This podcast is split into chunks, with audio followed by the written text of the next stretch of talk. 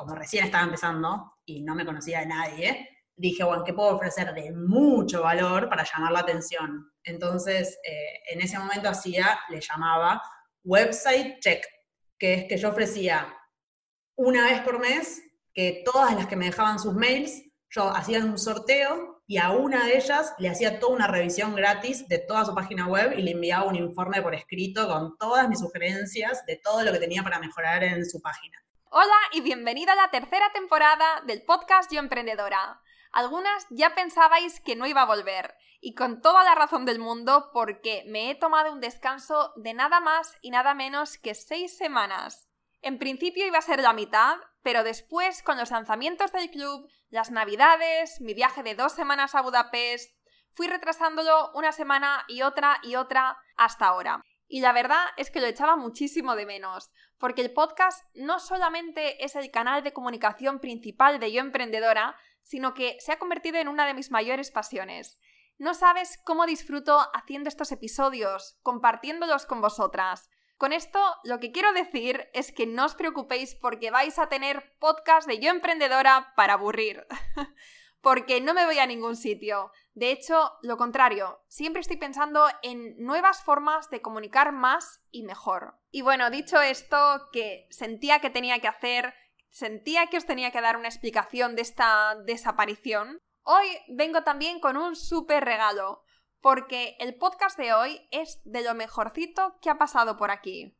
Una pasada, de verdad.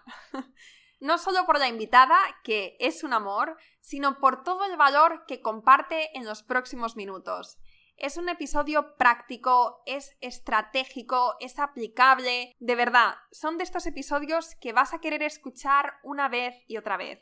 Nuestra invitada de hoy es la mismísima Naila Norri, que me imagino que muchas ya conocéis porque es una crack en marketing para emprendedoras y aprovechando esta oportunidad de tenerla en el podcast, hemos tocado un montón de temas súper interesantes.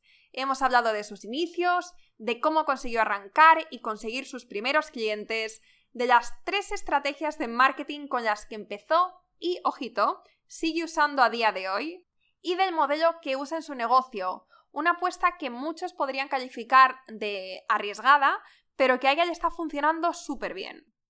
Y antes de empezar, quería comentarte brevemente que acabamos de abrir el club online Yo Emprendedora, un club para emprendedoras de todo el mundo, sin importar la fase de negocio en la que os encontréis, donde vamos a aprender de grandes expertas, ayudarnos y hacer mucha piña en este agitado pero emocionante camino del emprendedor. Si escuchas esto antes del 9 de febrero, puedes aprovecharte de la increíble oferta de lanzamiento que tenemos. Y si lo escuchas después, no te preocupes porque el precio no es un impedimento. Este club tiene un precio súper accesible y aporta muchísimo valor. Entra en club.yoemprendedora.es y compruébalo tú mismo. Hola, soy Laura Urzaiz y me encanta hablar de marketing, redes sociales, mindset y todo lo que hay detrás del fascinante mundo del emprendimiento. Me defino como una friki de los negocios, introvertida confesa y amante del buen café. Después de cuatro años de altibajos materializando mis ideas, me decidí a crear Yo Emprendedora, un espacio de inspiración, formación y liderazgo femenino para salir de nuestras cuevas, aprender de las mejores y ayudarnos y apoyarnos mutuamente. Piensa en este podcast como tu ratito semanal para desconectar del día a día y reconectar contigo misma, tu negocio y tu misión. Y si quieres más, entra en yoemprendedora.es. Ahí encontrarás toda la información para inscribirte en el club online, nuestros eventos bimensuales, las notas del podcast y mucho más. Sube el volumen que empezamos. Hola Naila, buenas tardes. ¿Qué tal? Hola, buenas tardes. Muy bien. ¿Cómo estás? También, también, muy bien. Como te decía antes, muy contenta de tenerte en el podcast. Es la verdad un honor poder entrevistarte y estaba pensando antes que las presentaciones, que no sé si lo sabes, pero el podcast siempre empieza con presentaciones para que sepamos o para que conozcamos mejor a la persona que, que nos va a hablar pero probablemente muchas de las oyentes que escuchan este podcast ya te conozcan. Aún así lo vamos a hacer, ¿eh? Pero por eso había pensado que sería interesante que nos contaras primero, antes de empezar con, con las presentaciones como tal, que nos digas algo que la mayoría de la gente no sepa de ti. Y esto es una pregunta trampa porque no te lo había dicho antes. Ahí empezamos, empezamos así, con la primera. Algo que la gente no sepa de mí. Em, hmm. Bueno, ah, algo que quizás mucha gente no sepa de mí es que soy contadora. Eh, contable de profesión. Eh, ese es mi título real, así que no estudié ni marketing, ni comunicación, ni, nada de lo que hoy hago, ni publicidad. Mi título es contable. Eh, así que eso para mí siempre es como un, un indicio de lo mucho que uno puede cambiar en la vida y que al final no importa tanto como el título, sino como después la experiencia y lo que uno sigue, pero sí, eso es como que quizás muchos no saben. Vale, eh, vale, o sea que contable. ¿Y, cómo llega una contable a, ser experta referente en marketing para mujeres emprendedoras? Así, sin más. Eh, no, yo estudié eso en la universidad y la realidad es que Em, el primer año de trabajo fue en auditoría, que no sé si allí es lo mismo o no, pero básicamente son los que van y auditan a los contables de las empresas. Y tenía que hacerlo sí o sí por las horas de, trabajo que me pedían para que me den el título. Lo odié todo mi primer año, dije, no, ¿qué acabo de hacer? Me acabo de recibir de algo que no me gusta nada, como que eso también, ¿no? De que uno estudia algo y no tiene idea en realidad lo que es trabajar de eso. Y bueno, lo hice hasta, hasta que me dieron la última hora y ese día dije, renuncio, eh, y le dije a, mi jefe en su momento, la realidad es que creo que me gusta marketing y a mi universidad había venido una empresa que se llama eh, Procter Gamble, que es como una multinacional de las marcas, bueno, marcas como Pampers, los pañales, una marca muy grande que había venido a una charla. Yo me quedé como, ¡Ah! amo ese trabajo, como que me estaban hablando y qué divertido trabajar de eso, y le dije, me voy a marketing. Y me acuerdo que él me dijo en su momento, la verdad no te puedo decir nada, porque es lo mismo que me estés diciendo, me voy a dedicar a ser bailarina de ballet. Es tan diferente a esto que no te puedo ni convencer. Yo, bueno, y de ahí me fui, eh, o sea, un año trabajé nada más de mi título, y ahí me, moví a, directamente, me contrataron en esa empresa, y ahí trabajé y ahí estuve toda mi carrera. Los, 10 años que trabajé fueron ahí en marketing, así que la realidad es que tengo más experiencia de marketing que de contable. no puedo hacer mi propia declaración de rentas, no soy contable. Qué pena, ¿eh? Porque esto, eso te vendría súper bien ahora. sí, lo bueno es que me gustan los números, eso sí me quedó bastante y que eso creo que hoy es una mega bendición, que, que veo que muchas, muchas, por lo menos con las emprendedoras con las que yo más trabajo, los números pareciera que fuesen como una cosa así eh, fantástica que muchas veces es porque estudiamos carreras donde no nos enseñan nada de finanzas o números, y en eso agradezco que estudié algo que los números los tengo como bastante innatos y me gustan, y me gusta el Excel, y no es que lo, no, me gustaría trabajar de eso, pero lo, lo puedo manejar bien para mi propio negocio. O sea, que a título personal está bien, pero luego para trabajar de ello, eso se lo dejas a otros. Ay, sí, sí, no, me pareció muy aburrido. Pobre, perdón si hay contables apasionados en, la audiencia, pero a mí me pareció muy aburrido. Y entonces empiezas a trabajar en esta empresa que era los que habían dado una charla en tu universidad, los donde habías encontrado tu pasión. Empiezas a trabajar en esta empresa. ¿Cómo consigues que te contrate esta misma empresa? Bueno, eh, yo había, hecho durante la universidad como un trabajo práctico, que era eh, un caso de negocio que había que hacer, que era para esa empresa justo, y lo, eso había sido, no sé, en mi tercer año de, de, la universidad, lo había hecho y me había quedado anotado como un mail que para mí supuestamente era alguien de recursos humanos, después me enteré que nada que ver, era alguien de ventas, pero básicamente le escribí un mail directo a esa persona y le dije, yo hace dos años hice un trabajo práctico con ustedes, como que era una competencia que esa empresa organizaba. La verdad que muero por entrar a trabajar ahí y justo, justo, justo se dio la casualidad que cuando mandé ese correo, una persona de un puesto estaba renunciando porque se iba a vivir a Australia y necesitaban llenar el puesto muy rápido. Así que en una semana me hicieron la entrevista, las, tres entrevistas, todo, todo, todo en una semana y a la semana siguiente ya estaba firmando el contrato para, para empezar así que se dio como muy rápido. Pero fue así de, mandar un mail de cara dura nada más. bueno, pero esto demuestra que hay veces que no hacemos, no mandamos ese email por miedo a eh, quién soy yo para hacer esto, o no me van a contratar porque no tengo el perfil, y a veces simplemente tienes que hacerlo porque el no ya lo tienes, ¿no? Y, y a veces pasan cosas como las que te han pasado a ti. Es que totalmente, yo creo que además no sé por qué con la edad uno se vuelve como más vergonzoso de hacer esas cosas, pero yo lo, recuerdo en el momento que ni lo pensé, como que me pareció como re natural, bueno, le voy a mandar un mail a este contacto que tengo y listo. Y hoy quizás uno se vuelve, ay, no, ¿cómo voy a mandar? Y no, no, como que hay que borrarse todo eso a la cabeza, porque justo se da la casualidad que la persona está buscando eso en el momento, nunca se sabe, o quizás me hubiesen dicho que no, y un mes después me decían que sí, nunca se sabe, como que ahí tal cual, hay que tocar puertas que el no ya lo tenemos asegurado, así que, pero bueno, a mí me funcionó, al nada ya estaba trabajando ahí y bueno, ahí hice toda, toda, toda mi, mi carrera de marketing, para mí fue como la gran, gran, gran escuela de, de lo que me permitió después también rápido cuando empecé a emprender posicionarme muy rápido porque tenía muchos años ya de experiencia, no es que empezaba de cero, sino que marketing es lo que hice toda mi vida profesional, digamos.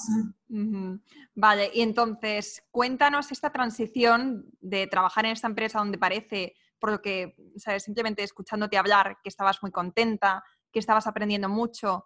¿En qué momento dices, me voy a poner por mi cuenta? me voy a salir de esta empresa y voy a emprender mi propio camino con todo lo que ello conlleva. cuando me volví loca. Eh, la realidad, em, amaba el trabajo, me encantaba, me encantaba, pero llegó un momento en el que la estructura me desenamoró un poco porque era como muy burocrático todo, como que muchas escalas de personas, muy político, una empresa muy grande, donde de repente me sentí como muy desconectada entre lo que yo hacía en mi día a día y algún impacto en alguien en la vida real, como que me faltaba una conexión más profunda con mi propio trabajo, como que sí, yo hacía marketing, pero en una presentación sentada en mi computadora, en un escritorio, nunca veía cómo lo que yo hacía impactaba al consumidor final. Había mucho hasta que yo viera cómo alguien, no sé, era más feliz por usar el shampoo que yo estaba haciendo. Entonces, como que decía, tiene que haber algo más, me, faltaba como ese propósito más grande y la realidad es que era un trabajo muy intenso, trabajaba muchas horas y para mí la realidad que la puerta fue, yo conocí a mi marido también ahí, él sigue trabajando en la misma empresa y a los dos juntos nos, nos ofrecieron, en realidad lo veníamos pidiendo, mudarnos a Panamá, eh, que hacía como tres años lo veníamos pidiendo porque sabíamos que queríamos vivir afuera y Panamá para mí fue como la, excusa, como que repartí todas las cartas de nuevo, no estaba ni en mi zona de confort, estaba empezando todo de cero de cero y de repente dije, bueno, la verdad que acá es el momento, eh, me abrió la cabeza en muchos sentidos como irme a vivir a otro país y, y, tener como esa sensación de, ah, puedo elegir todo de nuevo en mi vida, desde a qué gimnasio voy, qué amigos tengo, todo. Y fue, bueno, lo probamos, lo probamos ahora y, siempre lo planteamos, la verdad, como un plan familiar. Hace poco justo en, uno de mis posts contaba eso. Como nos sentamos con mi marido y dijimos, bueno, ¿qué pasa si yo renuncio, si no tenemos más ese ingreso? ¿Qué plan tenemos que armar para en cuánto tiempo vamos a recuperar ese ingreso? Lo armamos literal, número número Excel. Y bueno, a los tres meses de estar en Panamá renuncié. Así que ahí, ahí renuncié, fue un shock, digamos, eh, una sorpresa para, mi jefe, no, no, fue tan fácil, eh, pero la realidad es que yo ya estaba como eso, como que sabía, miraba para arriba y no me veía haciendo lo que hacía ninguno, ni mi jefe ni el jefe, como que dije, ¿cuánto más puedo sacar de acá? Eh, no, dije, me tengo que probar algo diferente, porque si no me voy a levantar en 20 años y bueno, voy a estar donde sé que puedo estar, pero solo por una cuestión de tiempo y, sentía muy adentro que había algo, algo más y algo diferente que, podía ser. Eh, así que bueno, ahí nada, así, sin más, renuncié. Así sin más, pero con un plan, como nos estás diciendo, o sea, no fue de la noche a la mañana, sino fue algo meditado. Mi, tengo una duda. Cuando renunciaste, ¿sabías lo que ibas a hacer? ¿Sabías que te querías poner por tu cuenta? Cuando renuncié no tenía la más mínima idea qué hacer de mi vida, nada, cero. Estaba, literal, fue como, eh, en ese sentido sí yo creo que armamos un plan, pero si hoy yo volviese el tiempo atrás o si le tengo que recomendar a alguien hacerlo, no lo haría. Yo creo que lo hice más emocional que racional, era no aguanto más y me fui pero no tenía nada claro. Entonces yo estuve seis meses eh, viendo qué hacer, pensando, bueno, ¿qué hago? Eh, y pasaba de ideas tenía ahorros porque había trabajado 10 años en una multinacional, con lo cual el ingreso era bueno, tenía un colchón de ahorros, pero los primeros seis meses la pasé muy mal porque pasaba de pensar, bueno, me voy a abrir un centro de yoga, a, no, una guardería para niños, no, una, como cualquier cosa sin ninguna lógica, y, me costó, me costó, me costó. Eh, pero bueno, también siento que si no lo hubiese hecho así, nunca me hubiese esforzado a, hacer el camino que hice, porque literal estaba todo el día dentro de mi trabajo, era un trabajo muy demandante, entonces no me quedaba tampoco ni energía física para pensar en otra cosa. Pero el primer negocio que abrí no fue lo que hago ahora, me abrí una, una tienda online de artículos para bebés. Así que nada que ver. Eso no lo sabía yo. Nada que ver. ¿Y, eso cómo fue? ¿Eso tuvo éxito? ¿Sí? Sí, eh, sinceramente surgió nada, nada que ver con mis pasiones. Claramente yo ni siquiera soy mamá. Entonces surgió 100% porque vi una necesidad en el mercado. Eh, vi que en Panamá no había tiendas online, que no había el tipo de productos que yo veía que mis amigas que en esa época estaban empezando a tener bebés compraban casi todas de afuera. Y dije, ah, bueno, como que acá hay una oportunidad en el mercado, listo, voy a hacer eso. Eh, funcionó muy bien el negocio, no me funcionó para nada a mí, porque justamente estaba tan desalineado con mi ser, que al final terminaba, bueno, sí, compra-venta de artículos, pero la, la realidad es que no estaba alineado para nada con ninguna fortaleza, con ningún conocimiento, con ni siquiera una vivencia personal. Entonces a la hora de sentarme a hacer contenido, no sabía de qué escribir, porque yo ni siquiera tenía la experiencia como mamá, entonces era, ¿de qué hablo? O sea, no tengo ni idea cómo se usan estos productos, como, eh, no, me, fue muy forzado, eh, como que todo el tiempo sentí eso, que era un negocio, pero que yo no le estaba poniendo nada, nada mío y que no sentía que estaba, que al final me sentía igual que en mi trabajo anterior, vendiendo, pero no, no explotando mis, mis habilidades ni poniéndole nada más propio. Em, así que al año y medio, dos, de tenerlo y de, hacerlo crecer y todo, porque igual le, puse toda la energía, obviamente todo esto me fui dando cuenta con el tiempo, al principio estaba toda emocionada con la idea, hasta que después me di cuenta, ay, ¿qué hice? Em, y lo terminé vendiendo, eh, se lo vendí a otra emprendedora que, nada, lo puse en venta, lo vendí, y ahí empecé de vuelta. Y ahí, ahora ahí sí empecé a hacer lo, que estoy haciendo ahora. Así que un camino. Un camino, pero, pero de alguna manera probablemente una cosa te ha ayudado a la otra. O sea, seguro que ese, aunque no fuera tu pasión, aunque no fuera lo que, lo que querías hacer a largo plazo, seguro que te aportó mucho para el camino o para donde tú estás ahora mismo. Totalmente, yo siempre digo, yo jamás podría haber elegido ser mentora de emprendedoras si no hubiese tenido ese negocio antes, porque yo no había tenido nunca en la vida contacto con emprendedoras. Trabajé toda mi vida en multinacionales y todos mis amigos conocidos son personas que trabajan en empresas. Eh, entonces, de pronto, cuando abrí mi propia tienda, me metí en un mundo que para mí fue, ah, no sabía que existía este mundo de gente que tiene sus propios negocios, que no hizo la misma carrera que hice yo. Uno cuando está en su círculo piensa que todo el mundo más o menos es parecido. Y de repente fue como, wow, eh, hay gente que vive de sus pasiones, que tiene negocios que yo ni jamás, nunca me hubiese ni imaginado. Y la realidad es que empecé a trabajar mucho con emprendedoras porque yo en un momento le di como una vuelta a mi propia tienda cuando veía que no me gustaba.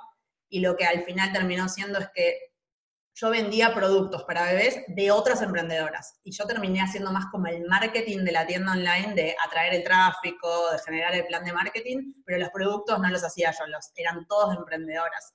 Entonces ahí conocí un montón de emprendedoras y hablando con ellas, juntándonos a tomar un café, porque al final eran mis proveedoras, eh, empecé a notar como todas estas cosas en común que les costaba a ellas con sus propios negocios de atraer clientes, vender, generar contenido, el marketing, y ahí de repente se me prendió la lamparita de, pero eso es a mí lo que me gusta.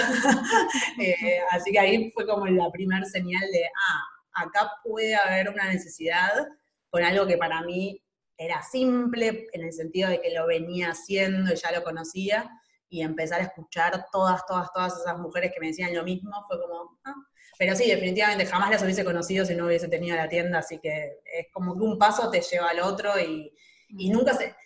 Eso de que no, lo en el momento no te das cuenta y, ahora lo veo y digo, wow, cuánto me aportó haber tenido, tenido ese primer negocio. Porque además si hubiese pasado directamente a hacer marketing en multinacional, a marketing para emprendedoras, jamás hubiese conocido como lo que es tener tu propia tienda y a mí eso me dio como una, un conocimiento de que no es lo mismo. Yo en la multinacional trabajaba con agencias, con un montón de personas, con equipos y de repente cuando tenía mi tienda era sola, eh, envolviendo al mismo tiempo que entregando, al mismo tiempo que eh, comprando, al mismo tiempo que haciendo la publicidad paga y era wow. Eh, y eso me dio como muchísimo conocimiento de, de, lo que es manejar ese tipo de negocios que es más de producto y no solo de, de servicio. Así que sí, me súper sirvió.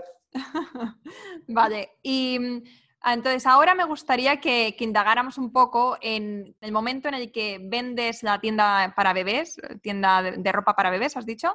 Sí, artículos para bebés, sí. Eso, la tienda de artículos para bebés.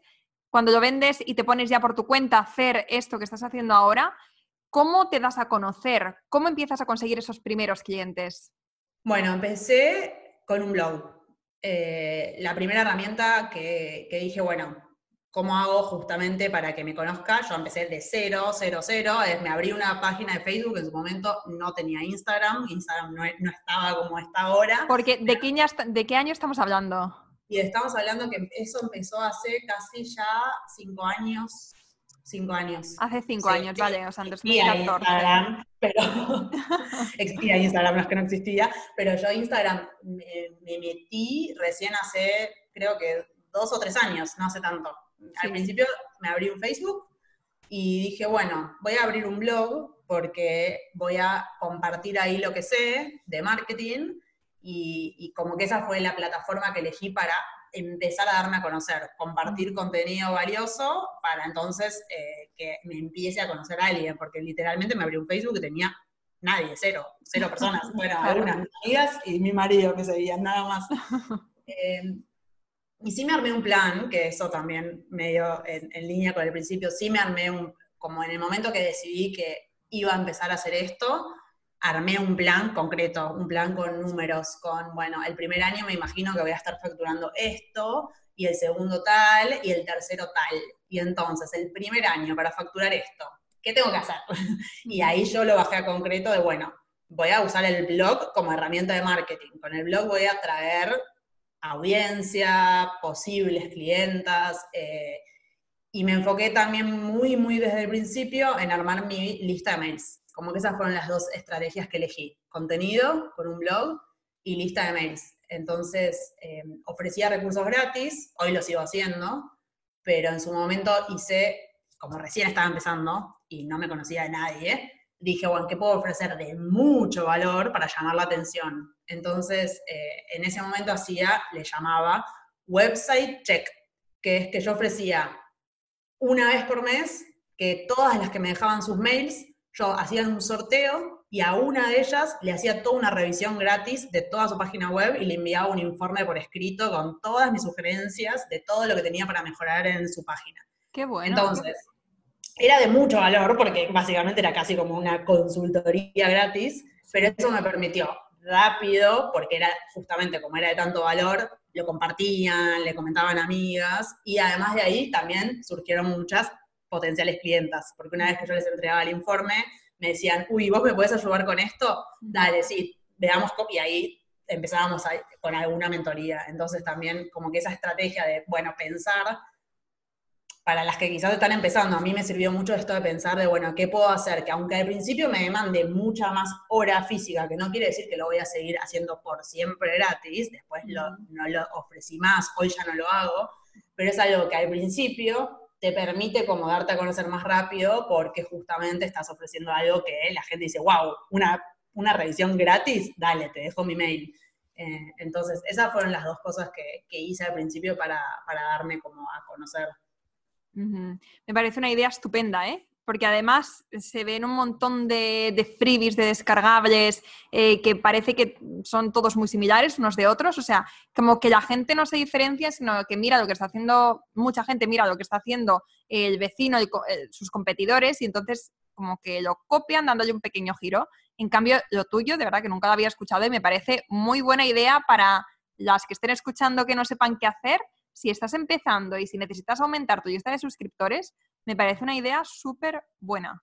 Sí, y siempre yo lo que digo, que cuando comparto, eh, en mi programa les comparto este ejemplo, por ejemplo, cuando ofrezcas algo gratis, te tiene que servir de filtro para tus clientes ideales. Entonces, en mi caso, yo ofrecía una revisión de una página web, porque yo quería traer a emprendedoras que ya hayan empezado, que ya tenían su página web, que lo que les estaba costando quizás era vender. Si yo hubiese ofrecido, no sé, te regalo plata gratis en Facebook. Bueno, traigo cualquier cantidad de personas que quieren ese regalo, pero que no tiene nada que ver con mi potencial cliente. Entonces, también pensarlo así como estratégicamente de, bueno, voy a invertir tiempo, sí, me voy a tener que sentar tres horas a hacer esta revisión, pero como eso después me va a ayudar a que todas las que me hayan dejado sus mails al final sean potenciales clientas en el futuro de mis servicios. Es como pensar siempre en los freebies estratégicamente y no como tal cual, como decís, ¿no? De, ah, bueno, porque el de al lado está haciendo esto, más o menos lo copio, le cambio el color y listo, porque eso en general es difícil que funcione después. Está muy visto todo esto. Vale, entonces tú empezaste con la estrategia del blog y de marketing de email. Sí. A día de hoy y... Y, última, eh, anuncios en Facebook. Yo usé pauta paga desde el principio. Eso también a veces sé que es una pregunta de, bueno, ¿invierto o no invierto en publicidad? Yo invertí en publicidad desde el principio. Eh, al principio poco, mucho menos de lo que invierto hoy, hoy sigo, hoy sigo usando las mismas tres estrategias, ¿eh? Eso te iba a preguntar.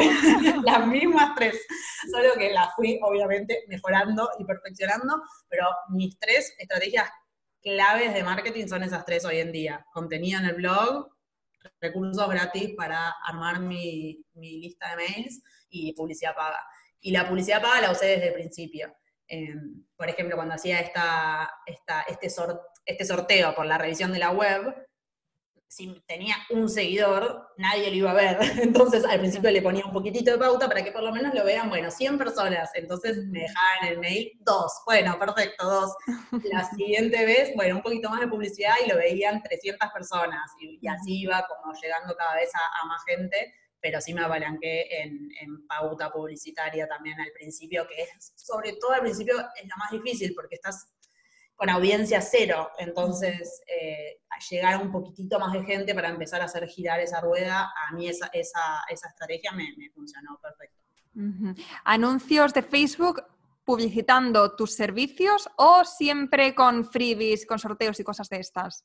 Sí, nunca le puse publicidad a mis servicios, nunca. Y hasta el día de hoy, como que jamás hice publicidad de venta directa, siempre le puse publicidad a los recursos gratuitos y a los artículos al blog.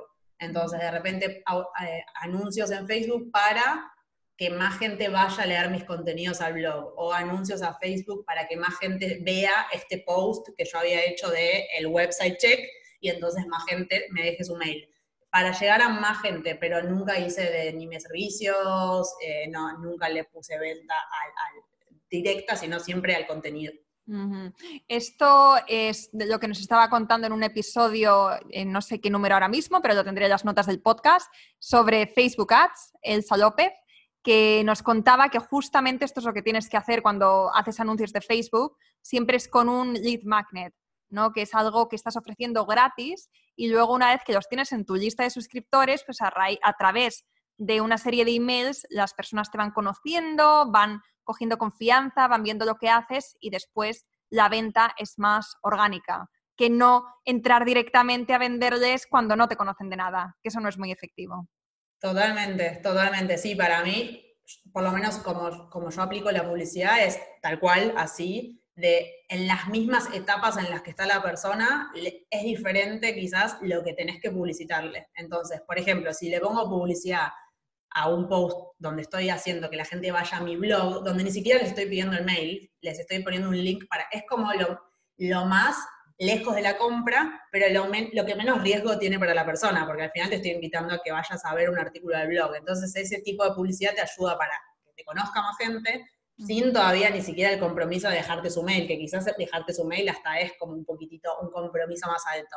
Después, tal cual, publicidad a lead magnets para que entonces ya te dejen el mail. Y último, último, último, publicidad de venta directa, que en mi caso no lo hice porque vendía servicios uno a uno, con lo cual no necesitaba tanta cantidad de clientes que quizás en una tienda online o en otro modelo de negocio es diferente, pero en mi caso no necesitaba tanto número de clientes porque mis servicios eran uno a uno de más alto valor.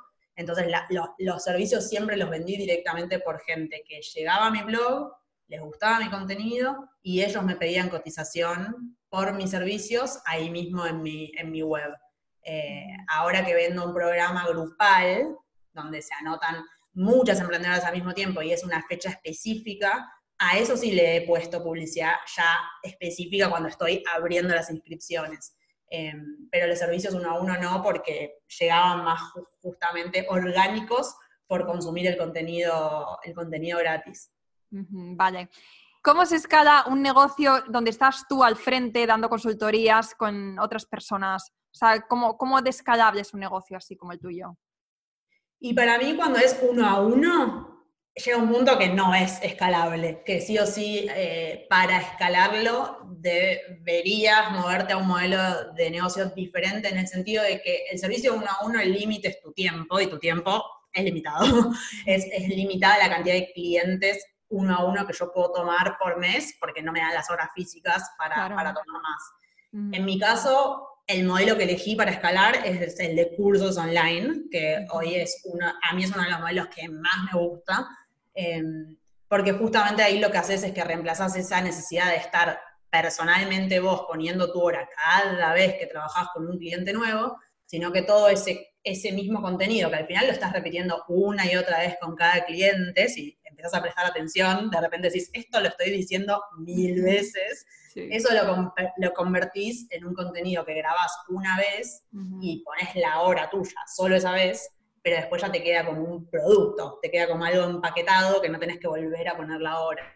Eh, en mi caso ese fue el modelo. Por supuesto hay otros, también podría ser creando equipo de trabajo, teniendo otras mentoras que trabajen para mi equipo, como que hay diferentes formas, pero siempre es pensar, bueno, cómo no depende de mi hora el crecimiento, ¿qué hago? O pongo más manos y creo equipo, o transformo mi servicio en un producto digital y entonces lo puedo hacer más escalable porque lo pueden consumir muchas más personas sin que yo tenga que estar una y otra vez explicándole exactamente lo mismo.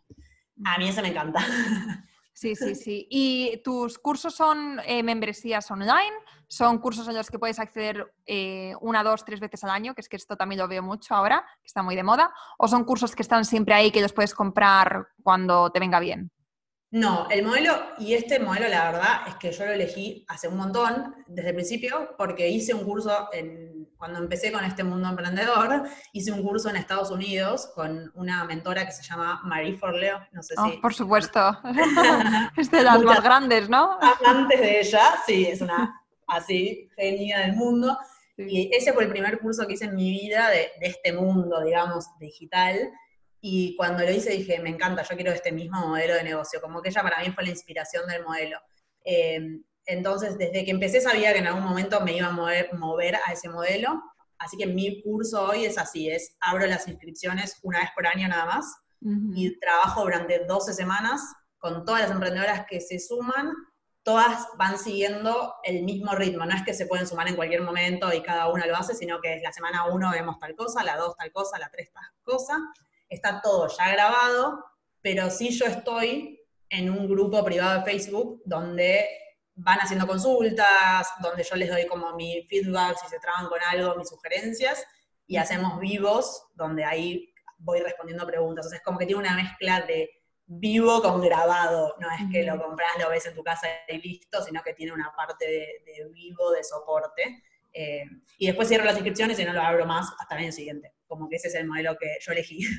una vez. ¿Y tres meses al año es los meses en los que tienes consultorías? ¿Y el resto del tiempo qué, haces? El resto del tiempo estoy en la playa, no Había conseguido la fórmula perfecta. No. El resto del tiempo, la realidad es, hasta este año estaba haciendo, seguía haciendo mentorías personalizadas, lo que pasa que hacía muchas menos, como que, y ya con clientes mucho más grandes. Entonces, como que tenía menos clientes de mucho más valor, porque trabajábamos en proyectos más grandes o por más tiempo. Eh, y dándome como ese lujo después de varios años de elegir con los clientes con los que quería trabajar. Eh, entonces el resto del año trabajaba, trabajaba más en eso, ya a partir del año que viene me voy a mover más todavía a, casi que todo programa online y cada vez menos, menos, menos mentorías. Eh, y el resto del año para mí es como que preparás el lanzamiento de alguna manera. Estás mi caso, todo el año compartiendo contenido gratis, contenido de valor, escribiendo en el blog, haciendo mini cursos gratis, compartiendo recursos y preparando el lanzamiento para cuando abra, abra las inscripciones. Entonces es como que estoy casi que modo pre-lanzamiento todo el resto del año. Y para el pre-lanzamiento es, lo que haces, es lo que acabas de decir, compartes este contenido, tienes este seguimiento directo a través de Gmail, etcétera.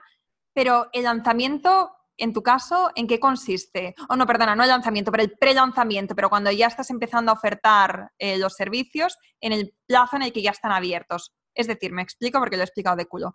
Eh, cuando, cuando vas a abrir los plazos, para que todo el mundo sepa que, que tienen este tiempo para inscribirse, etcétera, ¿cómo es este, este, esta estrategia que tienes de lanzamiento? Sí, yo uso una estrategia que básicamente es, hago un mini curso gratis, que el mini curso gratis eh, es de temas que después se trabajan en el programa, ¿no? Entonces son tres videos, una serie de tres videos que voy liberando en fechas específicas.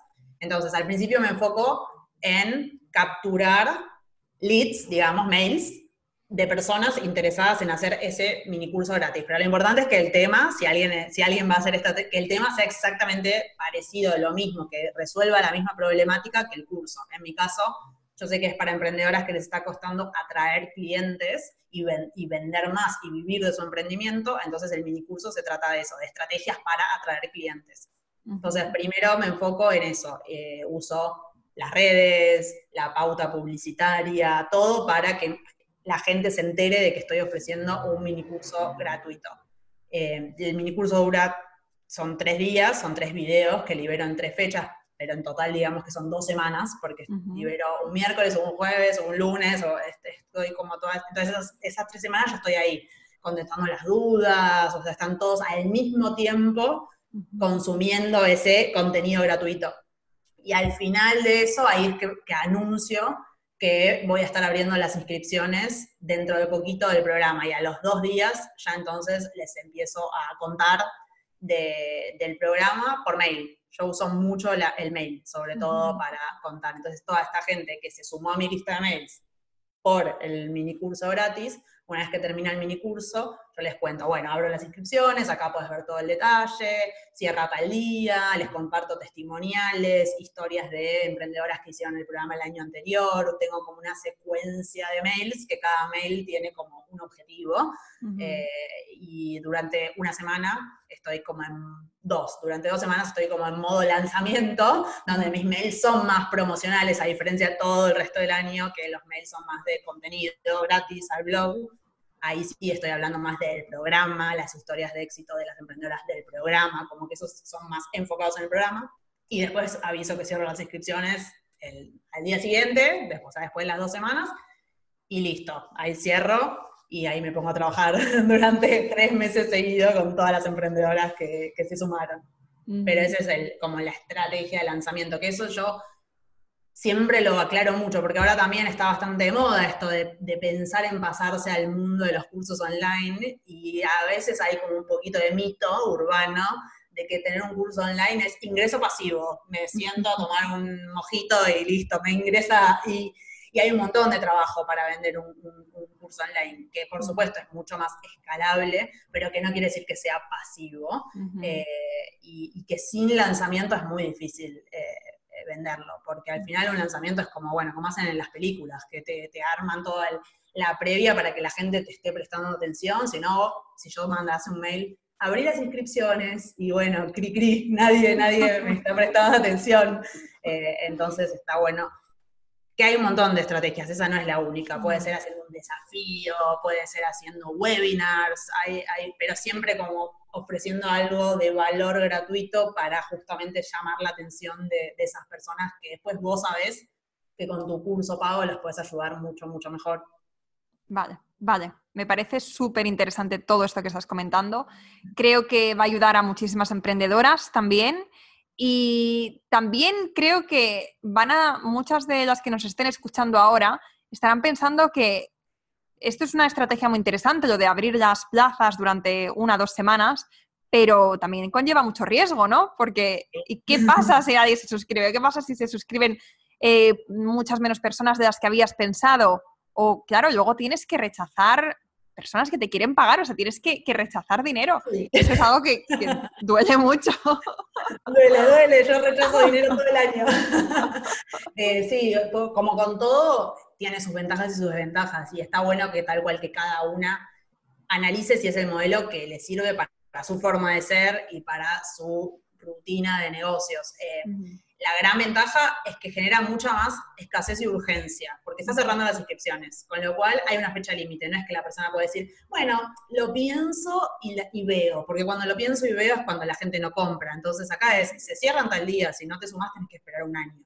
Entonces eso genera mucho más eh, eso, de que tenés que tomar una decisión y eso en general ayuda a que o sí o no, pero que se cierre esa decisión. Por supuesto, el riesgo más grande es que concentrás los ingresos en una época del año. Yo tengo el 80% de mi negocio, hoy depende de ese programa y de esos ingresos, con lo cual es un riesgo grande. Si pasa algo, si no sale bien el lanzamiento, si hay una crisis justo en ese momento, sí, ese es el riesgo, el riesgo grande. Em, para mí lo bueno, a mí porque me gusta la forma de trabajar, yo soy que me gusta trabajar muy enfocada, como por proyectos, para mí eso también es una forma muy enfocada de trabajar, porque yo sé que tal día empieza el prelanzamiento, que tal día empieza el programa, como que trabajo con todas juntas, entonces como que también me ordena mucho mi calendario de que sé que en esa época estoy haciendo eso y la época anterior puedo hacer otra cosa y eh, para mi estilo de vida a mí me gusta eso, como decir, bueno, acá estoy enfocada en esto y después listo y el resto del año estoy enfocada en otra cosa. Em, yo siempre sugiero con las emprendedoras con las que trabajo que se están moviendo a este modelo de negocio, es por lo menos el primero hacerlo con lanzamiento, porque es muy difícil, excepto que tengas una audiencia enorme y que ya estés súper posicionada, que la gente entre a tu, a tu, web y compre los cursos que están ahí todo el año abiertos si vos no estás haciendo nada intencional para promocionarlos. Eh, un lanzamiento es eso, al final es que vos estás haciendo como un esfuerzo todo junto en un momento del año y la gente te presta atención porque estás haciendo más ruido que si solo estuvieses como tus cursos ahí en tu web y, listo. Y por lo menos la primera vez para mí hacerlo en modelo así, también de, de que vas trabajando como durante esa época con todas al mismo tiempo, para mí fue como increíble los aprendizajes que tomé para mejorarlo y seguir mejorándolo, porque las veía todas juntas trabajando, entonces yo veía dónde se trababan, qué cosas les costaban más, qué cosas les encantaban del programa, qué cosas les faltaban. Eh, en cambio, si cada uno lo va haciendo en su momento y vos ni tendrás el impacto que estás generando en la persona con tu curso, es como más difícil mejorarlo. Eh, entonces, para mí, si recién estás lanzando, está bueno hacerlo así. Y después, si te querés mover a un modelo de que ese ya lo dejas automatizado, eh, pero ya lo probaste, ya lo validaste, ya aprendiste, lo ajustaste. Yo lo ajusté todas las veces. Este, este es el tercer año que lo hago y los tres años le, le ajusté contenidos, le cambié videos, le mejoré cosas. Eh, para mí eso fue, fue como, como muy importante para, para hacerlo seguir creciendo también. ¿Y cada año ves que también tienes más alumnas? Sí, totalmente, totalmente. Eso fue para mí justo de, que estaba pensando antes de juntarnos, ¿no? De que si tenía que decir, bueno, que es algo que para mí me funcionó muy bien, justamente fue enfocarme en un curso y mejorarlo y, que ese sea como mi caballito de batalla antes de ponerme a pensar en lanzar otro, porque a veces nos agarra como esa cosa de la novedad por la novedad, y bueno, este año abro un curso, pero el año que viene otro, pero el año que viene otro, y al final todos te quedan como no a medias, pero sin esa posibilidad de, mejorarlo. Eh, yo el primero que abrí, la primera vez, se sumaron 60 emprendedoras y en esta última edición, tres años después, se sumaron 300. Entonces, es como que, es, pero es un mismo curso, es el, el mismo curso que abro todos los años. Con lo cual, para mí eso también fue como un gran aprendizaje de, bueno, si me enfoco en mejorarlo, si me enfoco en escuchar a, las emprendedoras que están ahí, en aprender y todo, ellas después también se convirtieron en las mejores publicitarias del curso, porque salen contentas, porque tienen ese apoyo, porque tienen ese soporte, y no es que, bueno, compraron el curso y yo ya está, ya estoy haciendo otra cosa y me olvidé de ellas. vale, genial. Bueno, muchísimas gracias por compartir todos los insights sobre tu negocio. Ese, como ves, yo te había mandado unas preguntas y, no me he centrado nada en... Ni una. me encanta. Mejor. Te había avisado ¿eh? que estas cosas pueden pasar. Perfecto. Bueno, pero sí te voy a hacer una pregunta que te había puesto y ya es la última. Y es que, que nos cuentes cuáles son las tendencias que, de marketing digital, porque tú te, te, centras en marketing digital, ¿no? Sí, sí. sí. Vale, ¿cuáles son las tendencias de marketing digital para el 2020? Bueno, ahí te voy a contestar con la no respuesta en realidad, porque eh, la realidad, sinceramente, como siendo muy sincera, yo no me enfoco tanto en las tendencias. ¿En qué sentido? Es como que a mí me gusta mucho pensar primero como más las estrategias base, que para mí son lo que justamente no cambia tanto. Porque hoy en día, te voy a igualar, vamos a hablar de tendencias, pero antes quería hacer como la aclaración, porque a mí algo que me pasa es que hoy veo mucho esto como de que hay tanta novedad en el mundo digital que también estamos como siempre persiguiendo el último, la última novedad, la última herramienta, y que a veces eso distrae un poco y como que nos la pasamos probando cosas nuevas y cambiando, en lugar de centrarnos como en, bueno, estos son mis, como el esqueleto de mi negocio, esto es lo que no va a cambiar por más que cambien las modas. Eh, y yo, yo, hago mucho énfasis en eso, en, porque lo veo mucho, que, que, veo muchas emprendedoras agotadas, agotadas, ¿por qué? Porque están todo el tiempo atrás de la nueva herramienta, atrás de la nueva tendencia, atrás de la nueva app que salió, que te permite hacer tal cosa en stories, y después su, la base de su negocio no la tienen ni clara, ni quién es su cliente ideal, ni cuál es su estrategia de comunicación, o que no tienen un plan con números. Entonces, para mí las tendencias son importantes, está bueno verlas, pero no como volvernos locas de cambiar el rumbo. Yo te, lo que te decía, sigo hoy usando las mismas tres estrategias con las que empecé mi negocio. Em, pero yendo así como más a, concreto, eh, no, son nuevas, son como medio que se van, que, que ya empezaron y que se van a seguir como intensificando en el 2020, pero la primera es el, peso de, en lo que son las redes sociales, de las interacciones por sobre todo, que ahora quizás ya muchas lo saben, pero esto de que Instagram decidió ya eliminar los likes directamente en muchos países del mundo, que en los nuestros todavía no, pero, pero que directamente ya no vamos a ver la cantidad de corazoncitos que la gente nos pone en las publicaciones, no vamos a tener idea, eh, o sea, los otros no lo van a poder ver. Entonces, como que se están moviendo cada vez más a que lo que importa en las redes sociales no es esto de, bueno, colecciono seguidores y colecciono me gusta, sino generar interacciones, que al final es una red social para, para interactuar. Entonces, cada vez con este tipo de acciones y van a seguir yendo para ese lado, le van a dar más peso a que para que tu publicación se vea y para que tenga más alcance, lo más importante va a ser los comentarios, la cantidad de gente que guarda tus publicaciones, la cantidad de gente que la comparte y cada vez menos, menos, menos, menos los likes. Entonces, como que esa, esa una. La segunda, que esa ya llegó, ya está y se va a seguir, video. Eh, como cada vez más, más, más eh, protagonismo al video como, como medio de, contenido y eso en todos lados, eh, tanto en, en, Google, que cada vez como le da más preponderancia a eso, como en las redes sociales, como que todo lo que es contenido más dinámico, digamos. Y después una que quizás empezó más el, año, este año, que justo yo siempre a mí me mandan como un informe de, tendencias de e-commerce y siempre hago al principio de año como un pequeño resumen. Esto de como los micro influenciadores en lugar de los influenciadores con un millón y medio de seguidores y gigantes. Eh, y para mí eso de que cada vez empezó a tomar más peso esto de que personas que quizás no tienen tantos seguidores pero que en su nicho son influenciadores y que tienen hasta mucho más comentarios, muchas más interacciones que con su propia audiencia, aunque no sean personas de 14 millones de seguidores. Y eso creo que es como un reflejo de la tendencia que se viene dando y se va a seguir acentuando del nicho, de que como cada vez las barreras de los negocios no existen geográficamente, o sea, vos le podés vender tus servicios a personas que están en todos lados, en todos los lugares del mundo, con lo cual cada vez también competís con más gente.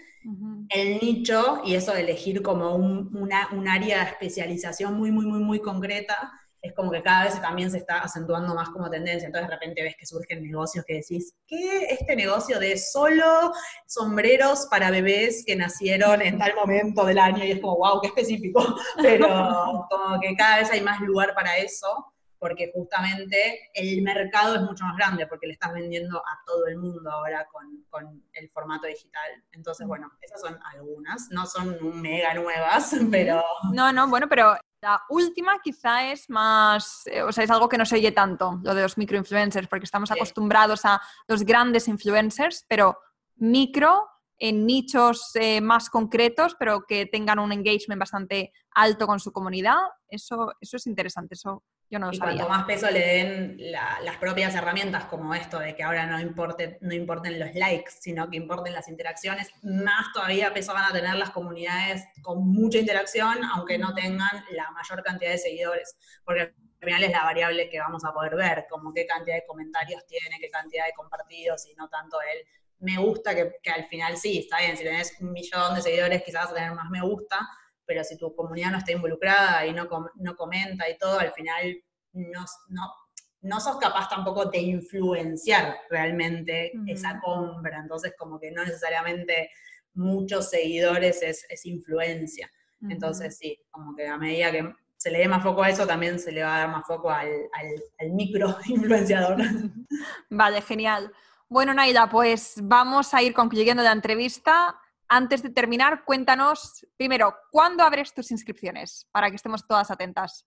Eh, las abro en agosto, todos los años, así que agosto del 2020, la próxima. Ahora estoy justo terminando la edición de este año y estamos en las últimas semanitas, así que en agosto, en agosto todos los años. Vale, perfecto. Nos apuntaremos en las agendas. Agosto para echar un vistazo a cómo va lo tuyo. ¿Y eh, dónde te podemos encontrar? Eh, bueno, ahí después podemos dejar las redes, pero mi Instagram es mi nombre y mi apellido, Naila Norri, así, lo que pasa es que tengo un apellido y un nombre raro, así que lo vamos a dejar escrito. Hay muchas Y, H, muchas cosas. Y mi web es igual, mi nombre y mi apellido.com. Eh, esos son los dos principales. Ahí en la web tengo el blog, tengo todos estos recursos de los que hablábamos, mm. eh, gratuitos, y después en las redes, que es donde estoy más todos los días, pero así, mi nombre y mi apellido tal cual. Tampoco es tan difícil, es Naila con Y, Norri con Y, no, Norri con Y, y con H. H, la H final. al final, la complejidad extra. Pero lo bueno es que no hay tantas, entonces Naila ya aparezco rápido. Mm, sí, no como Laura, que pones Laura, pero mi apellido sí que es bastante único, es Urzaiz, que también es difícil de pronunciar, pero, soy, única. Claro, tal cual, enseguida. Por lo menos poniendo las dos primeras letras, ya está, ya aparece, ya aparece. Sí, sí, y además soy la única, así que no tengo competencia en eso. Perfecto, yo tampoco, en el nombre y apellido no hay nadie. Lo bueno de los nombres raros. Sí, o de los apellidos.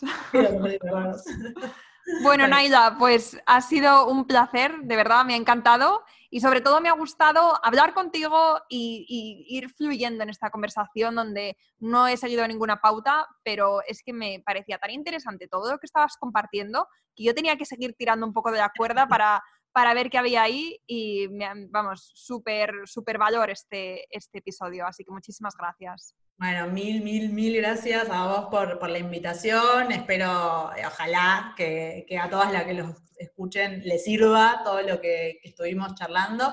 Y a mí también me encantó porque fue así, tal cual, charla de café totalmente ahí fluida, así que me sentí como súper, súper cómoda. Así que ojalá, ojalá les, les sirva a todas.